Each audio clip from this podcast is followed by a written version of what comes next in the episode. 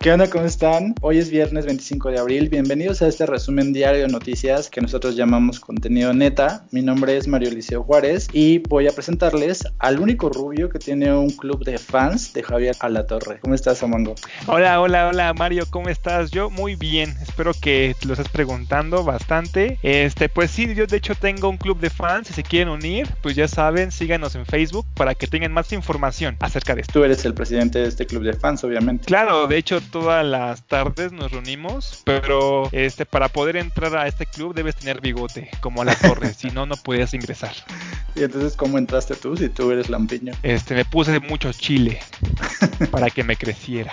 Así me lo tallé fuertemente todos los días, todas las mañanas. Muy bien, oye, pues hoy tenemos este, las últimas noticias de la semana para que podamos saber qué es lo que está pasando en el país y aparte los viernes pues tenemos noticias mundiales, o sea, noticias de otros países o de otras regiones para poder como tener un contexto de lo que está pasando en el mundo. Entonces las primeras noticias que vamos a contarles tienen que ver con otros, eh, otros países y pues en este caso cómo se está dando la situación del COVID en otros países. La nota que yo te voy a contar Armando, tiene que ver con eh, Donald Trump y la compañía Lysol, porque en los días anteriores, exactamente el día de ayer, el presidente de Estados Unidos, Donald Trump, mencionó o dejó ver entre su discurso que una de las probables curas para el COVID era beber o era tomar los productos que produce la compañía Lysol, que es una compañía que produce productos desinfectantes. Entonces él dijo que pues si uno se quería curar, pues tenía que ingerir este uno de estos productos de limpieza. Entonces el día de hoy la compañía Lysol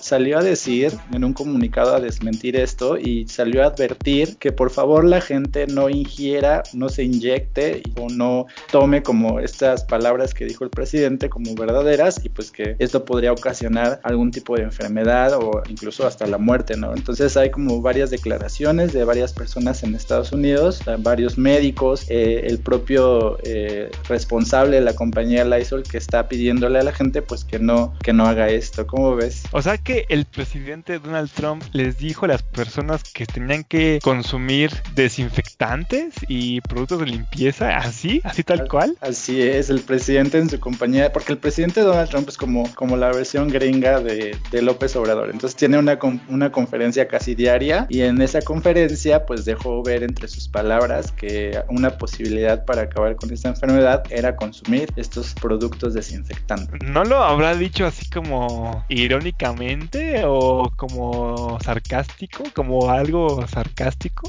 que no eh, hemos encontrado una cura? No, de hecho lo dijo eh, de manera casi explícita y es por eso que el día de hoy la compañía británica Lysol salió por medio de su representante Ricky Peckinser a decir eh, lo siguiente. Empezó a decir, bueno, se refirió a Donald Trump, a Donald Trump y su declaración con estas palabras. Dice, como líderes globales en productos de higiene y para la salud, debemos dejar claro que bajo ninguna circunstancia nuestros productos desinfectantes han de administrarse dentro del cuerpo humano, sea por inyección, ingestión o cualquier otra ruta. Eso fue lo que dijo este representante de Lysol ante la declaración de Donald Trump, porque obviamente esto podía hacerlos responsables de alguna muerte o alguna intoxicación, por, porque pues la gente en Estados Unidos suele creer muchas cosas que no son muy lógicas. Sí, ¿no? Entonces ahí vas a estar viendo gringos que dicen wow, voy a tomar desinfectantes para que así nada más al soplarle a, mi plato pueda desinfectarlo al instante, ¿no? Así es, y bueno,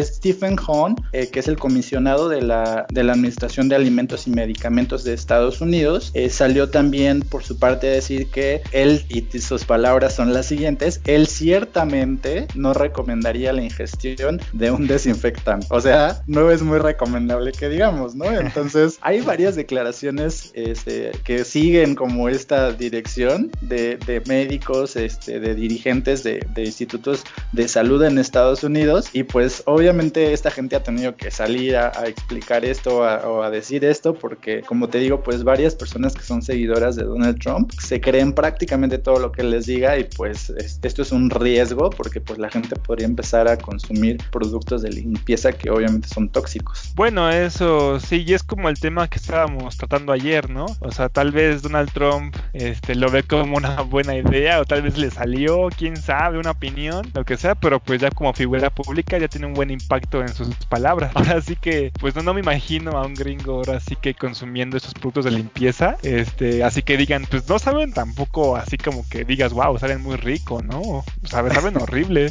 Una vez sin querer probé uno y guacala, o sea, casi me vomité en, en mi playera favorita. Pues, pues una, una referencia que yo tengo así como cercana es en alguna película de, de mi boda griega o mi gran boda griega, donde había un personaje que era el papá de la novia que tenía como esta afición de echar Windex sobre todo y decía que pues, si tenías dolor de cabeza se te quitaba echándote Windex y que si te rompías el brazo echándote Windex se te podía curar esa, esa herida, o sea, cosas así, ¿no? Pero eh, a lo mejor lo que sigue es que el presidente López Obrador el lunes salga a decir que con Pinol o con, con alguna otra de estas, este, de estos productos de limpieza podemos mitigar la pandemia en México. Sí, y así aparte, o sea, también nos dice este tipo de productos y aparte le da publicidad, una buena publicidad a Pinol para que la gente ya comience a comprar más Pinol, ¿no? que por cierto es un buen detergente, cómprenlo ahora mismo. Bueno, solamente pues para, para mencionarles a todos los que escuchan el podcast y que pues no, lo que dijo Donald Trump no es cierto, entonces por favor no consuman los productos de Lysol, no los unten en su piel, no son productos para consumo humano, muchos de ellos son tóxicos y pues es una más de las cosas como entre chistosas, este, no sé, curiosas, pero peligrosas que el presidente Donald Trump ha dicho, eh, no nada más eh, en conferencias de prensa, sino también en sus redes sociales, etc, Bueno, ya ves, últimamente Estados Unidos ha tenido mucho de qué hablar, ¿no? También puedes ver o te puedes dar cuenta que realmente ese país, ahorita en épocas de pandemia, es el más infectado. De hecho, tiene ya, pues, ahora sí que una gran cantidad, yo creo que ya rebasa los 500 mil de contagiados ya con este COVID o que tuvieron el COVID. Yo te quiero decir una nota, Mario, a ver si, si te interesa bastante acerca de estos hechos que tienen que ver con esta pandemia y que está sufriendo bastante Estados Unidos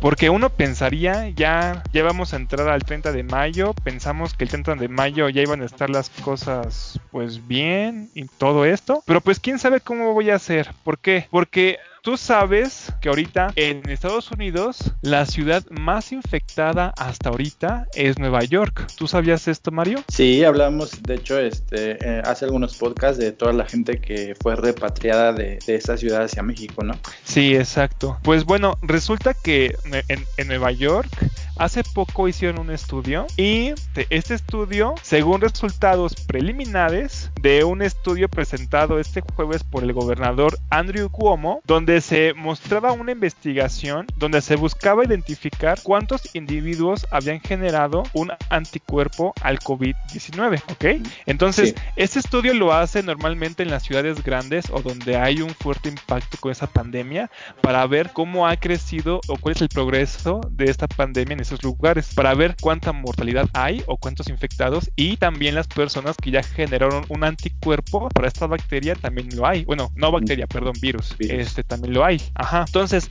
¿cómo consistió este estudio? Bueno, al parecer el estudio lo que hizo fue agarrar de manera aleatoria cerca de 3.000 personas que habitaban este, Nueva York que no se encontraban en sus casas. Estas personas son personas que no estaban teniendo una cuarentena, que siempre estaban ahora sí que pues afuera. De hecho, estas personas las consiguieron en los supermercados y en tiendas grandes, como ahora es el caso del, de una mall, por ejemplo, que allá le dicen mall a las plazas comerciales.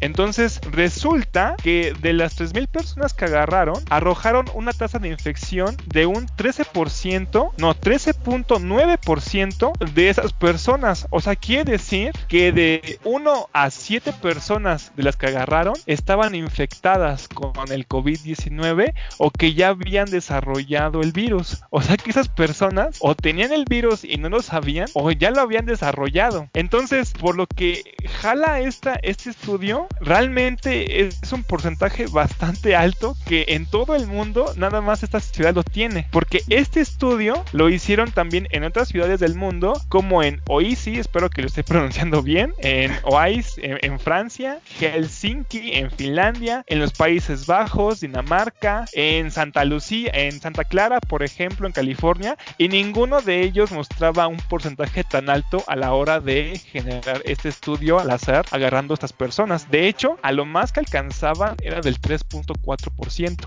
Entonces, esto alarmó bastante a este estado, porque realmente sí se está habiendo, está habiendo una propagación muy rápida, o todavía hay muchos contagios de esa COVID-19. Ellos pensaban que era menor y realmente hay, hay un índice muy alto. ¿Cómo ves todo esto? Pues sí, este, según las notas que hemos encontrado, la información que habla de, del COVID en Estados Unidos, Unidos, la, el total de gente infectada es de 800 mil personas y, han muerto 50 mil personas en Estados Unidos. Entonces se ha vuelto como el foco de infección. Pues Nueva York es la ciudad, según eh, tengo entendido, con más contagios de todo el país. Entonces es precisamente como la zona más, más fuerte en cuanto al contagio. Sí, de hecho, aquí te puedo decir cifras oficiales. Eh, la cifra de contagios en Nueva York es de 200 163.000 y lleva más de 15.000 muertes hasta el día de hoy. Este estudio se los platico con palabras más técnicas de qué consistía era, bueno, era determinar un estimado de cuántas personas estuvieron previamente expuestas y ya han desarrollado una respuesta inmune. Los expertos de salud aún no han logrado descifrar si una persona que ya haya sido contagiada y se ha recuperado es inmune a contraer el virus nuevamente. O sea que de todo este estudio, ajá, realmente al adquirir conocimiento de personas que ya desarrollaron, por ejemplo, eh, el anticuerpo para este virus, todavía no saben si esas personas pudieran tener todavía un riesgo de contagio aunque ya hayan tenido este virus antes. Entonces, eso es muy grave yo creo, yo lo pienso, porque no manches, Mario, imagínate tú todo tranquilo y feliz, vas al súper y todos los que están ahí, o, al menos un gran porcentaje, como te dije aquí, uno de cada siete personas, ahora sí, que tienen el virus, y tú vas al supermercado nada más por a comprar tus víveres, ni siquiera vas a otro lugar que realmente no tengas que ir, como al cine o un concierto, ir al supermercado, y no es posible que en un supermercado haya un índice tan alto de contagio ¿no crees? Sí, bueno, otra cosa que hay, que eh, mencionar también es la relación que tiene el alcalde de Nueva York con el presidente de Estados Unidos, porque el alcalde ha criticado eh, en varias ocasiones a Donald Trump porque le ha dado la espalda a, Nueva York. Recordemos que Donald Trump es originario o vivía en, la ciudad de Nueva York y entonces le ha como negado el apoyo de, y los, los fondos para poder contrarrestar la pandemia. Entonces mucha gente está como muy enojada con Donald Trump precisamente porque que al ser de la ciudad, pues no es posible que no esté apoyándola, siendo que es el, lugar que más necesita apoyo tanto económico como apoyo pues, de, otras formas, ¿no? Tú no sabes, a lo mejor su apoyo es llevar un buen de productos de limpieza para que lo consuman, ¿no? Pero bueno, por lo que tú me dices, realmente parece ser que es un gobernador que no se queda callado y que siempre que tienen que anunciar algo, como en este caso mi nota, pues lo dice. De hecho, en Twitter, este tuiteó, mi trabajo es darle, a los neoyorquinos los hechos, ya sean bonitos o feos. Creo que cuando tienen los hechos, actúan con prudencia. O sea que al menos yo con lo que leo con este Twitter es que realmente es un gobernador que tampoco le da tanto miedo ahora sí que mencionar también noticias malas, ¿no? Y de hecho creo que sería un buen ejemplo para los gobernadores de aquí de México, que ellos nunca se presentan en lo malo y siempre al parecer estamos en el mejor país del mundo, ¿no? porque tú ves sus comentarios en Twitter y siempre dicen que están bien y que lo único que está mal es el gobierno de Andrés Manuel. Pero antes de Andrés Manuel, pues también siempre decían que estaban bien, ¿no? Pues sí, pues eh, sí, este se esperaría que pues el presidente tenga como más recursos que vayan dirigidos hasta, hacia esta ciudad, siendo que las cifras que tú mencionas pues prácticamente es una gran parte de los contagios y de la mortalidad que ha habido en el país completo, ¿no? Entonces sí es muy grave esa situación. Sí, no manches, o sea, si yo viera que hay un índice de contagio aquí cerca de mi casa, literalmente, neta, no salgo para nada. O sea, ya uno de cada siete ya está muy canijo, ahora sí, realmente, Mario. Pues sí, pues este antes de comenzar con las notas nacionales, este yo te quiero comentar algo que pues tú tú ya te las ambos, ¿no? O sea, ya sabes qué es lo que te voy a decir a continuación. Sí, sí, Eduardo Tatum, ¿no? Sí, sí, a ver qué qué, qué vas a decir de eso. Como es viernes, como es viernes te voy a dejar que tú lo hagas para que puedas no, no, no, no, no. esta sensación, esta felicidad y esta gratitud que yo siento cuando hago la mención de Eduardo Tatum. Pero no está en mi línea. Ah, no es cierto. Bueno. bueno, pues chicos, a ver cómo empiezo, mi primera vez, perdonen mis escuchas. Pues ya saben, este, si les gusta esta canción que están escuchando, que seguramente les la están escuchando. De hecho, hay gente que seguramente, no sé, escucha nuestro podcast nada más para escuchar la canción. Este, pues, si nada más quieren escuchar la canción, pues yo les recomiendo que se descarguen toda la música de Eduardo Tatum, que es la mejor. De hecho, las canciones de Eduardo Tatum me han ayudado a ser el hombre que soy ahora. no, bueno, eso, no sé si es una, si es una buena publicidad para Eduardo Tatum, pero te voy a mencionar que la canción que escuchan de fondo es una canción que se llama Red Smoke y que esta canción la pueden descargar en las plataformas de música como Apple Music y Spotify y que Eduardo Tatum va a tener un nuevo EP próximamente y pues ojalá que pueda enlazarse con nosotros para contarnos de qué trata su EP, ¿no? Sí, de hecho ese es uno de los proyectos que queremos hacer, ¿no, Mario? Comenzar a entrevistar a personas, pero el primero, el más glorioso va a ser el poderoso Eduardo Tatum. Mm, exacto, claro que sí. Y pues también recordarle a las personas, antes de que pases a tu nota, Mario, nacional, que eh, este, em, dentro de poco vamos a tener también una cuenta en YouTube para que puedan escuchar nuestros podcasts, no nada más en Spotify, sino que también la escuchen en, en YouTube, ¿no? Para que compartan el video también. Nada más va a ser audio, pero va a estar chido. Así es, falta un poco para que puedan vernos a nosotros físicamente este, pues comentando, pero mientras tanto pueden ir a escuchar este, los episodios para poder divertirse un rato. Oye, y esta sección, a lo mejor esta, esta siguiente sección podemos llamarla Gatelmanía, porque nuestras dos notas tienen que ver con el hombre del momento o la persona como que es el, el top en este momento en, en México, que es Hugo López Gatel. Entonces nos vamos a unir tú y yo en un mismo sentimiento, en una misma afición y en un mismo corazón para hablar de lo que pasa con este personaje que pues tiene a todo el mundo loco, ¿no? Sí, no, perdóname, o sea, Eduardo Tatum es algo, pero López Gatel, uff, o sea, o sea, son niveles, son niveles. Así es, o sea, entonces la nota que te voy a comentar es una nota como muy curiosa y es como muy así como, seguramente vas a suspirar cuando te, te cuente lo que te tengo que decir. Pues primero que nada te voy a decir, este, para los que nos escuchan y a lo mejor han estado pues dormidos todo este mes, quién es Hugo López Gatel y cuál es su formación, porque mucha gente no sabe que es una persona muy preparada, aparte de ser muy simpático que, y de ilustrar muy bien todos los días su conferencia de prensa, es una persona muy preparada y seguramente tú sabes esto, pero a, lo mejor alguna, persona que no, no lo sabe, ¿no? Hugo López Gatel es médico cirujano por la Facultad de Medicina. ¿De qué universidad crees tú? A ver. De la, de la UNAM, obviamente. Obviamente, es egresado de la Universidad Nacional Autónoma de México, es especialista en medicina interna por el Instituto Nacional de Ciencias Médicas, es maestro en ciencias médicas por el programa de maestría en ciencias médicas, odontológicas y de la salud de la misma UNAM y es doctor en filosofía por la Bloomberg School of Public Health. Wow. eso, eso me costó mucho trabajo pronunciarlo, pero, pero esto en Estados Unidos. Pero aparte de esto, pues él actualmente es el subsecretario de salud y él todos los días nos informa a las 7 de la noche de los progresos o del, o del cómo va esta eh, propagación del COVID y pues se ha vuelto como un personaje muy entrañable. Este, lo primero que yo recuerdo de él es cuando empezaron a circular las fotografías de su juventud, de cuando era joven, ¿te acuerdas? Sí, sí me acuerdo, estaba muy guapo.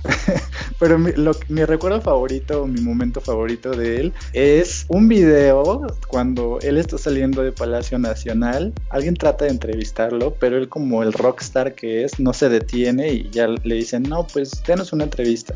Y él muy elegantemente y en, un movimiento como Luis Miguelesco se retira las gafas de la cabeza, de la cara y dice, ok, les voy a dar una entrevista. Y de, de repente sale un personaje de esos del centro histórico y le dice, oye papi, ¿me puedes regalar un pesito para un taquito? ¿Has visto? No, no lo he visto. ¿Por qué no lo he visto? Es Pero bueno, pues esta, frase, esta, frase, se hizo viral porque, o sea, el, el, señor que obviamente pues, era una persona que necesitaba comer en ese momento, le dice, oye papi, ¿no? Entonces esto se, se, prestó como para muchos memes, para muchas cosas cómicas y pues todas las, las muchachas quisieran haber sido este, este, este personaje para decirle, oye papi a López Gatel. No, sí, de hecho ahorita es una fanaticada de mujeres, que, qué bárbaro, o sea, yo jamás voy a poder conseguir algo así, ni tú ni yo en mil años. Está horrible. De hecho, de hecho si quieren saber de, de su vida, también mi nota va a tratar algo al respecto. Vamos a ir llegando poco a poco, ¿no, Mario? Así es. Ya nada más, este, pues déjame contar de lo que trata mi nota. Todo esto fue como un contexto, ¿no? Para que tú. Sí, no, eh, introducción, introducción para concentrarnos. Lo más importante es que le dijeron papi que está preparado y es guapo. Ok, a y bueno, la nota se trata de que en, en estos días de pandemia, pues hay mucha gente que está en cuarentena, que no puede salir. Y este, pues un, un niño que es de hecho tu, tu paisano, porque es mexiquense, es del municipio de Malinalco. Este, este niño de nombre León Gutiérrez, este, pues es, muy fan de López Gatel, ¿no? Él dice que lo admira mucho, que piensa que es muy listo, que, piensa muy bien, que, que, lo maneja todo perfectamente y, e incluso menciona que es el próximo Albert Einstein. Esas son palabras de León Gutiérrez. Entonces, este niño se puso a hacer como una caricatura estilo este cómic, donde López Gatel es el superhéroe, o sea, dibujó a López Gatel como superhéroe. Y pues la nota no es esta porque seguramente hay muchos niños y niñas que dibujan a López Gatel como superhéroe. Pero la mamá de este niño este, subió a su cuenta de Twitter el dibujo y ¿qué crees que pasó a continuación? Este, pues no sé, a lo mejor que este Hugo López Gatel le dijo ven conmigo y lo llevó a su, a su zona privada, se escucha muy pedófilo, pero esa, esa zona, esta zona privada este, es el único lugar donde López Gatel puede mostrar su verdadera identidad, ¿no? Una identidad donde seguramente aún conserva cabello y es el héroe de, realmente como lo describe el niño. Y de hecho lo llevó ahí seguramente porque descubrió su identidad y es el, y es el superhéroe mexicano, Mario. Eh, qué bueno que yo soy marihuano, pero bueno, lo que pasó fue que el subsecretario vio su la fotografía que la mamá subió a Twitter y entonces más, más rápido que Flash le contestó esta foto y lo que le puso fue lo siguiente, le, le escribió, estimado León, esto lo tienen que escuchar en su mente como con música, este, ya sabes, ¿no? música como nostálgica. Ajá, Eduardo ah, Le puso, estimado, le puso, estimado León, muchas gracias por tu dibujo con signos de exclamación. Nos inspira a seguir enfrentando esta pandemia, signos de exclamación, felicidades. Eso fue lo que le contestó el, el subsecretario López Gatel. Pues ya saben, chicas, si quieren contactarse con López Gatel, finjan ser niño y que le mandan un dibujo, ¿no? Todo así para que les conteste. Pues eh, en una entrevista que, que le hicieron a, a, este niño León Gutiérrez en la página de Sopitas, él cuenta que su tía estaba de visita en Malinalco y de repente pues ellos se pusieron como a hablar de cosas, se pusieron a hablar del COVID, de, de, batallas de superhéroes, de quién le ganaría a quién en una pelea este, fantástica y que en una pelea pues que López Gatel tendría ametralladoras de gel antibacterial y cosas de este tipo y pues entonces el niño se, se inspiró como para poder dibujarlo, se lo dio a, a, su tía y pues de repente esto ya se salió de, de, de, control, se hizo viral y pues ya es como el fanático número uno de López Gatel y, y es reconocido por el mismo subsecretario. ¿Cómo es increíble ver cómo ha pegado tanto la figura de López Gatel en México, ¿no? Hasta los niños ha llegado esa figura, o sea, realmente el, el señor nada más presenta realmente informes y reportes de cómo vamos, pero así como que ya hay fanáticos de López Gatel, o sea, realmente no es como que esté siendo como un artista, ¿no? De que realmente vaya, esté cantando o tocando, como para que se acerque a los niños, ¿no? O un personaje que esté haciendo algo chistoso. Y es increíble ver que con un trabajo serio está realmente llegando a un público que pues ni siquiera te ibas a creer que iba a llegar, ¿no? Así es, me atrevería a decir que incluso su popularidad está alcanzando la del presidente López Obrador y que los, los datos o la información que eh, López Gatel proporciona inclusive son como un poco más serios que los que da el presidente. Bueno, es que también, este, a lo mejor no sería así si el presidente no dijera cada rato eh, que México existió antes que existía el universo, por ejemplo. Sí, ándale. Y te quede, eh, este, sí, bueno. Bueno, pero yo sé que te cuesta trabajo el presidente, entonces, ¿por qué no nos sí, cuentas? Sí, lo sé. En pero esta, mira, te en esta como segunda, segunda parte de la Gatelmanía, cuéntanos otra cosa de López Gatel. Uy, antes, antes de, de decirte mi nota, Mario, como estamos en la Gatelmanía, te voy a decir una gallet, una gatellada. una, una, gatellada. Escucha esto. ¿Tú sabías que fue telonero del grupo Caifanes este López Gatel? ¿Cómo? O sea, López Gatel toca un instrumento musical. No, fue telonero, o sea, fue de los que estaban ahí, la, así como que atrás del escenario, vaya, ayudando. Ah, es que, es que telonero quiere decir que es un artista que le abre a otro artista. Ah, ¿en serio? Yo pensaba que era el que abre las cortinas. no, yo pensé que era el que hacía el telón, pero no. o sea, ¿te refieres que era parte del staff? Al parecer sí, al parecer era parte del staff. Y esta, y esto que te acabo de mencionar no es porque sea un fanático loco, bueno, tal vez sí lo soy, pero no tan loco como para estar viendo o indagando en su vida. Esto realmente lo pueden encontrar. esto realmente lo pueden encontrar en una revista que no sé si la conozcas tú, Mario, que se llama la revista Quién. ¿La has oído? Eh, me, me reservo el derecho a contestar esta pregunta. ok, bueno, en la revista Quién normalmente siempre mencionan este, a las figuras más populares del momento en México o en otras partes del mundo. Este, y siempre mencionan, por ejemplo, su vida, qué comen, qué hacen, cómo se bañan, etcétera, ¿no? Porque es lo que venden en ese momento. Pues a muchas personas les sorprendió o les impactó, al menos a mí como mexicano también, que pusieran a López Gatel como imagen de portada. O sea, ese fue el hombre del momento para ellos. Y de hecho, cuando lo pusieron en su revista, lo pusieron con el título López Gatel, el rockstar inesperado de México. Eso fue lo que pusieron al principio. ¿A ti cómo te sonaría este titular, Mario? Pues me parece muy extraño que López Garcel salga, en una revista de como de socialité, ¿no? Porque la revista Quién es una revista que habla básicamente de, de la vida de la gente con dinero de, de este país, ¿no? Sí, sí, exacto. Pero pues Realmente es un titular que le quedaba, como tú mismo lo habías dicho, que hasta se quitó las gafas, ¿no? Para recibir la entrevista, que o sea, realmente él también como que debe saber que le dicen el rockstar, ¿no? De México y todo esto por su fama.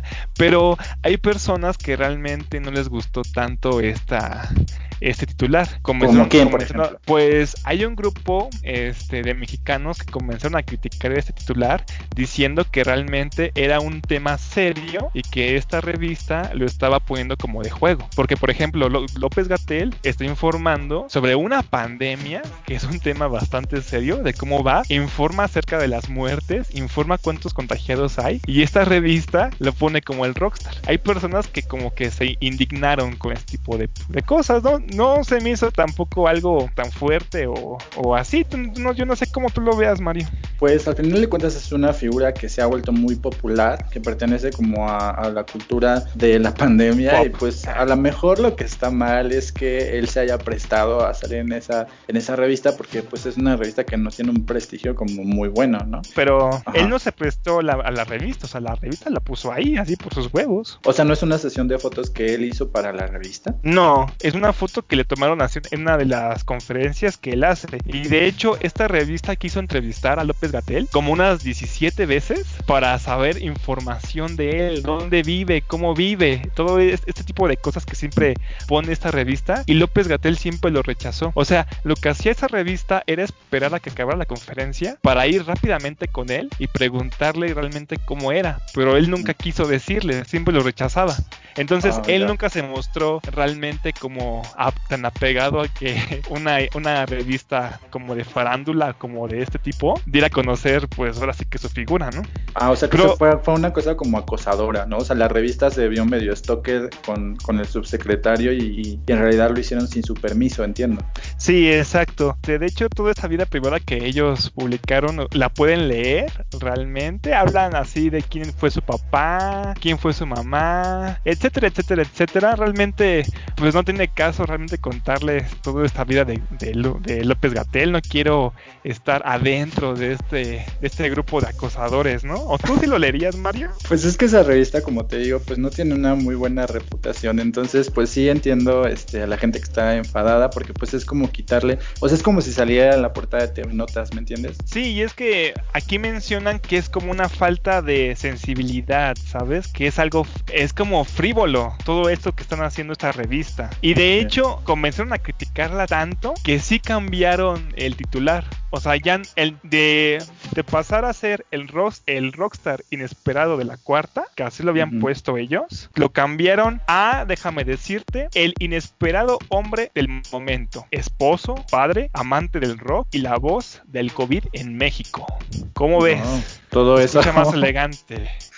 Sí, todo eso lo pusieron. O sea, en lugar del Rockstar pusieron su nueva nota que se escucha más elegante, más caballerosca, más así, más, más fornida, ¿no? más señor francés. Y de hecho, cuando hicieron este cambio, la revista este, este, puso en Twitter diciendo, escuchamos sus comentarios, no queremos ser insensibles al dolor de México. Eh, ¿Cómo ves eso? Pero ¿qué tiene que ver con este, la insensibilidad al dolor de México con, con que lo publiquen en su revista? O sea, no entiendo la relación. Ese es el punto, que ellos realmente, es que, a ver, es que como que ellos realmente ni siquiera saben con qué temas están tratando. Ellos nada más quieren publicar algo que venda ya, ¿no? Algo popular, algo que realmente saben que van a traer, ahora sí que público a su revista. Entonces ni siquiera, como tú dijiste, que tiene que ver la sensibilidad o ser insensible, pues realmente no tiene que ver nada. Ni siquiera es como de lo que les, les hayan dicho realmente las personas, ¿no? Pero pues así está mi nota. ¿Cómo ves, Mario? Increíble. Pues muy bien, me, me hubiera gustado más bien que, que López Gatel hubiera salido en, no sé, en la portada de otra revista que no fuera esa, pero yo siento que falta poco para que salga en la portada de la revista Time o algo así. Sí, también en la revista TV Notas, ¿no crees? no, esperemos que en esa revista no salga. Bueno, está bien, esperemos yo tampoco, no es que la lea, chicos, bueno, tal vez sí a veces cuando estoy informado en la fila de la comercial, a veces la leo porque luego es muy larga. Pero a ver, cuéntanos Mario, este, tú tienes una, una nota bastante interesante, bastante gustosa que suculenta, vaya, no sé qué más decir. Platícanos, Mario. Pues no, es nada así, pero tiene que ver con que la Comisión Nacional de Derechos Humanos está pidiéndole al gobierno federal eh, que proteja los derechos de los grupos vulnerables. La Comisión Nacional de Derechos Humanos está pidiendo varias cosas, eh, pues a partir de que se declaró la, fase 3 de la emergencia sanitaria en México, pues eh, hay como varias cosas que han estado como preocupando a organizaciones y a, asociaciones que se dedican a los derechos de ciertos, ciertos sectores de la población. Tú y yo mencionamos hace algunos episodios que pues la violencia, por ejemplo, contra la mujer había aumentado, había tenido como un aumento en, esta época de cuarentena, pero la CNDH está pidiendo como varias cosas. Está pidiendo al gobierno que eh, le asegure a, la población o a los grupos vulnerables, que son pues personas con discapacidad, por ejemplo las mujeres, eh, a, otros grupos que pertenecen como a este sector, que, que pues los ayude o que no descuide las herramientas o las estrategias que tienen que ver, por ejemplo, con la salud, con la educación y con el trabajo, o sea, con algunas cosas que, podrían eh, derivar como en una crisis mayor para estos grupos vulnerables. Entonces, menciona a la violencia contra la mujer, también menciona que la gente debe tener acceso a servicios de salud y que debe ser, deben ser servicios de salud que, que funcionen y que estén al servicio de todas estas personas, por ejemplo, con enfermedades, eh, como, no sé, que no puedan moverse o que no puedan estar en una situación como de, de estar en su casa todo el tiempo. Por ejemplo, las personas que necesitan diálisis o las personas que requieren de ir a un hospital eh, continuamente para poder eh, sobrevivir o para poder tener una calidad de vida, que le pide al gobierno pues que no descuide a este sector y que le siga ofreciendo estos servicios de salud oportunos para que esto no derive en alguna crisis este, en estos grupos eh, vulnerables. También está pidiendo, por ejemplo, que ya ves que pues los alumnos no han podido tener como clases presenciales, le está pidiendo al gobierno federal que emplee alguna estrategia de educación a distancia o que, garantice que los alumnos puedan tener acceso a formatos digitales o herramientas en plataformas digitales, que esto eh, ayude a que ellos no pierdan esta conexión con la educación que, tenían. Y también está pidiendo, por ejemplo, eh, que reconozca que debe apoyar la salud mental de los ciudadanos, porque pues ha habido como varias asociaciones que han señalado que a lo mejor la salud física no, es no, no será un problema, pero que muchas personas ya han tenido como estas crisis de ansiedad o que están teniendo como algún tipo de, están siendo dañadas en su salud mental debido al encierro. Entonces la CNDH está también mencionando esta parte de la salud mental, de la salud mental y también está pidiéndole al gobierno federal pues que dé o que enliste cuáles son las estrategias que podrían ayudar a que estos grupos vulnerables pues no, no empeoren su situación. Ah, ok, primero te voy a dar una opinión. Eh, lo de las personas que necesitan estar en casa, como por ejemplo las personas que tienen diálisis, yo creo que sí estaría muy bien porque a mí se me hace mejor ver a una persona con diálisis en un hospital y que lo estén tratando bien. Esa parte está bien. Por otro lado, lo que tratas de la educación, este, pues ahorita yo, por ejemplo, que he estado checando mucho esta, este tema, yo he visto que al menos el gobierno sí ha estado metiendo muchos programas de educación a distancia por, por medio de internet y también por la televisión. De hecho, ya a las escuelas, como por ejemplo secundarias, prepas, ya sea oficial o particular, están obligando a las escuelas a que los niños entregan al final de la pandemia un portafolio de evidencias donde se muestre que el niño sí estuvo trabajando, este, ahora sí que el, plan del gobierno, que es los programas de televisión o los, los de internet. Si no tienes en este caso internet, pues ve los, ve los de televisión. Pero al menos yo por esa parte sí estoy viendo que sí hay este un, un trabajo de por medio. Ah, pero la CNDH se refiere específicamente a las personas que tienen discapacidad. Entonces, o sea, tú hablas de la población en general, pero ellos están refiriendo, por ejemplo, a los niños o a los alumnos que tienen, por ejemplo, ceguera, que no pueden este, escuchar. O sea, estas herramientas de las que tú hablas, pues obviamente son para personas que, sanas o, no, no sanas, bueno, personas que no, no, tienen ninguna discapacidad. Pero cuando una persona este, pues tiene alguna carencia eh, física, entonces pues ahí la Secretaría de Educación Pública tendría que proporcionarles las herramientas para poder tener acceso a los mismos, a la misma información que tienen los otros alumnos para poder seguirles el paso y para no quedarse o rezagarse o inclusive perder información a raíz de que están eh, en cuarentena o de que están aislados. Es que eso ya está un poquito más complicado porque por ejemplo la mayoría de estos niños, ya sea con síndrome de Down o que son autistas, este, normalmente tienen a un tutor, ¿no? En este caso, que les está apoyando en las tareas, etcétera. Por ejemplo, si un maestro normal que tiene mayormente niños que están sanos, se va, obviamente, va a concentrarse más en estos niños. Entonces, yo creo que en este, en este caso, los niños especiales, como tú mencionas, que los que tienen síndrome de Down, por ejemplo, pues ya tiene que realmente cada institución donde fueron inscritos, ahora sí que encargarse ese asunto también, ¿no? Lo que dice la CNDH es que es responsabilidad del gobierno federal, o sea, no es parte de como de la actividad que las escuelas tendrían que hacer, sino que la CNDH está diciéndole a, a la federación, tú tienes que establecer estrategias que garanticen que estos grupos vulnerables, como es la gente que tiene discapacidad, en este caso los alumnos que tienen discapacidad, tengan acceso a la misma información o a la misma educación que los alumnos que no la tienen. Bueno, sí estaría bien, sí estaría muy bien. ¿Por qué? Porque yo tal vez estoy hablando de una población más pequeña de niños con problemas en los que sí tienen los recursos y tú hablas también de niños que no tienen los recursos necesarios para tener televisión, por ejemplo, o internet, ¿no? En este mm, caso. Bueno, entonces recuerda que la educación especial tiene otras dinámicas diferentes a la educación escolarizada, porque las escuelas que atienden a personas con discapacidad, pues no tienen eh, los mismos recursos educativos que, que, tienen las escuelas este, que maneja la CEP en su mayoría. Entonces, eh, precisamente a esto se refiere el, este comunicado que, que hace la CNDH pidiéndole al presidente o a su gobierno que pues no descuide los derechos de estas personas que son eh, eh, minoría o que son grupos que podrían eh, pasar por situaciones más difíciles a las que está pasando la población en general. Ah, bueno, sí, este, en parte sí tienes razón, sí hay escuelas especiales, pero ahorita este, la SEB ya implementó un programa que es, se trata acerca de lo de ser inclusivo y de hecho ya los niños de Down se están inscribiendo en secundarias para niños normales.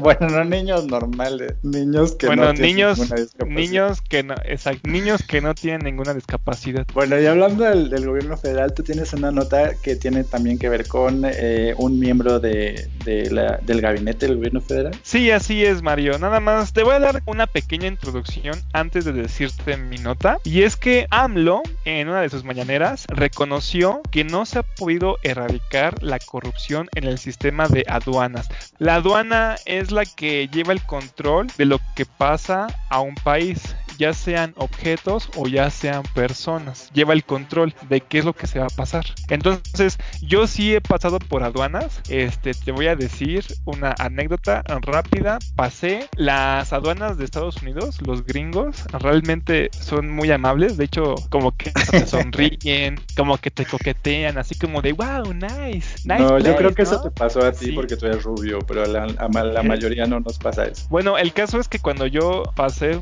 por aduanas, pero ahora estando del lado de México, como que eran un poquito más groserillos, eran más como de, ajá, sí, a ver, siguiente, ¿a qué traes tú o qué? ¿Por qué eres güero? Y yo no, ajá, así, así hablaban. Entonces, pues sí, eso, hay, hay un poco de pesadez en las aduanas de México cuando pasas para acá. Y te voy a decir que López Obrador está admitiendo, admite todavía al día de hoy que hay corrupción. O sea, es increíble que un presidente diga, ah, es que sigue habiendo corrupción, o sea, todavía la hay. O sea, hay gente que todavía sigue limpiándose o sigue lavando dinero o sigue diciendo así como, pues pasa tus cosas como tú quieras, ¿no? Y eso dice que es un problema tan grande como el de los homicidios, que todavía no se resuelven, pero que ahí van poco a poco. Ahí dice, dice con palabras de López Obrador que ahí viene la limpieza, ¿no? Ya ves cómo habla siempre él con sus términos Ajá, hogareños. ajá. Pero dice que con el tiempo lo van a hacer, van a comenzar a limpiar este sistema, que no nada más dice que van a limpiar la administración de las aduanas, en esto de la corrupción, sino también están, está mencionando que en el SAT también hay bastante corrupción, como en el caso de las aduanas.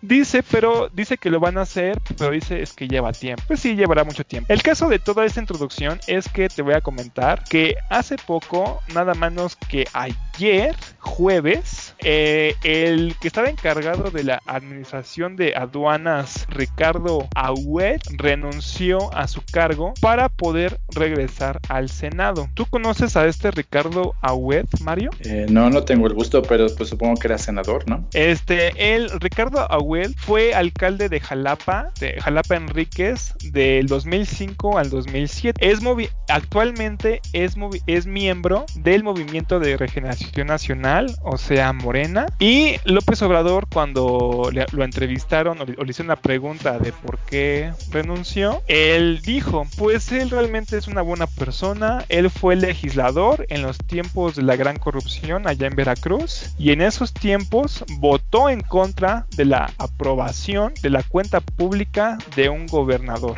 Este le volvieron a preguntar y AMLO dijo, pues seguramente el cambio que tuvo ahorita de dejar las aduanas e irse a, a ayudarnos como el, como Senado, quiere decir que realmente lo hace por buena persona. O sea, realmente lo que le preguntaban a este López Obrador era por qué ese cambio o por qué decidió renunciar, porque renunció. Entonces, este López Obrador lo único que dijo fue que lo hizo porque era buena persona. ¿Cómo ves? Bueno, supongo que es un tema sensible para el presidente porque pues le han renunciado varias personas, entonces es como cuando te hablan de tu ex, ¿no? O sea, supongo que él evade las preguntas porque pues no le gusta hablar del tema debido a que a varios integrantes de su gabinete o de su estructura eh, gubernamental han decidido irse por cuestiones que tienen que ver con la corrupción también. Sí, de hecho era just por eso dije, justamente por eso dije esta introducción, porque él dice que todavía hay corrupción y de hecho su, el encargado que había dejado era de Que era este Ricardo Agüed. Entonces quiere decir que también con él había este casos de corrupción, o sea que es difícil, realmente es difícil quitarla. Y un área tan prioritaria como la aduana, pues sí está canijo, sobre todo particularmente en estas épocas de contingencia, ¿no? De que deben pasar abastos y cargas de productos que son importantes para el equipo, por ejemplo, para las personas que están infectadas, ¿no crees? Bueno, pero él no dijo que él había renunciado por corrupto, ¿sí? No, o no, sea, el presidente, no. el este- presidente dijo que renunció porque era corrupto. No, el presidente dijo que renunció porque era buena persona, pero aquí a lo que quería llegar Mario es que este él dijo que todavía hasta estas fechas había corrupción en el sistema de aduanas y en estas fechas pues estaba de encargado eh, Ricardo Agüed. O sea, él dice que es buena persona, pero por otro lado la administración misma es corrupta, como algo irónico. Mm, Pues no es irónico, es algo absurdo, pero pues así son las declaraciones del presidente a veces. Sí, exacto. Y pues las aduanas ahora sí que es muy importante. Realmente si hay corrupción, pues ahí sí van a complicar un poco la agilidad, por ejemplo, de los insumos que lleguen realmente a sus destinos, ¿no? Y realmente pues van a poner en riesgo también a lo que llega o no a, a- a a los países. Entonces, Pues a lo mejor sería realmente... importante que, que el presidente este, pues primero viera como qué de qué personas podrían este, ayudarle y con quién cuenta en su gobierno, ¿no? Porque pues es como una epidemia también de todas las personas que han querido salirse de, de su gobierno por cuestiones que no, que de que discrepan con el pensamiento de- del presidente o de su partido. Sí, ahor- ahora sí que cuando la gente renuncia, este López Obrador ha dicho que realmente lo han hecho porque no pudieron aguantar ahora sí que la presión, porque es mucho trabajo. Imagínate